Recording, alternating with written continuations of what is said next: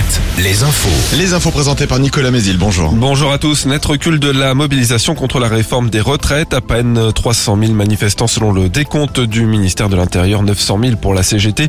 Moins de 3 000 personnes ont défilé en Vendée, environ 5 000 en Maine-et-Loire, des chiffres parmi les plus faibles depuis le début de la contestation. Un recul de la mobilisation constaté aussi dans le sud de la Loire-Atlantique à Clisson, selon Didier Chavagnat de l'Union locale de la CGT. On va pas se cacher, hein, on est moins de monde. hein. Normalement, on arrivait entre euh, 1000, euh, 1000 personnes et là, il y a moins de monde. hein. Comme ça avance dans le temps, euh, la, loi, elle a été adoptée sans, sans discussion, sans vote et tout ça. Alors, euh, bon, bah, les gens se démobilisent. hein. À noter que la manifestation en juin a été émaillée d'incidents du mobilier urbain, a notamment été vandalisé.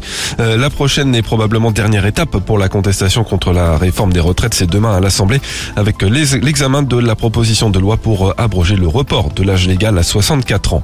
L'Assemblée qui doit voter cet après-midi en première lecture le futur budget des armées, euh, 413 milliards d'euros répartis jusqu'en 2030 avec euh, notamment euh, 115 millions d'euros d'investissement prévus en Maine-et-Loire. L'ancien président d'Angesco devant la justice aujourd'hui, Saïd Chaban comparé pour des soupçons de blanchiment d'argent en bande organisée et exercice illégal de la profession d'agent sportif. Mais il ne s'agira que d'une audience technique qui servira à fixer la date du procès en lui-même. Saïd Chaban qui sera également mercredi prochain devant le tribunal, cette fois pour des accusations d'agression sexuelle. Et une inforoute très attendue dans le sud Vendée. Encore deux semaines de patience pour les automobilistes qui font chaque jour le trajet entre La Rochelle et la Vendée.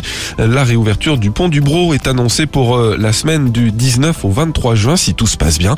Les travaux ne commenceront que la semaine prochaine. Le pont du Bro qui est fermé depuis le 18 mai à cause d'une panne en position ouverte. La déviation par Maran engendre de très nombreux bouchons.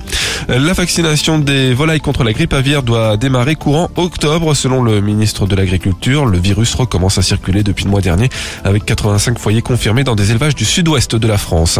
Le foot, Amandine Henry de retour en équipe de France, l'ancienne capitaine des Bleus, euh, fait partie des 26 joueuses désignées hier par Hervé Renard pour participer à un stage de préparation au mondial. La gardienne Constance Picot, vendéenne d'origine et qui joue au PSG, est également appelée. Enfin la météo, toujours euh, bien ensoleillée, simplement un peu voilée cet après-midi avant la dégradation de demain. Les maxi en hausse 29 à 31 degrés cet après-midi. Alouette, Alouette, le 6-10, le 6-10 de Nico et Julie. Alouette, il est 6h03. On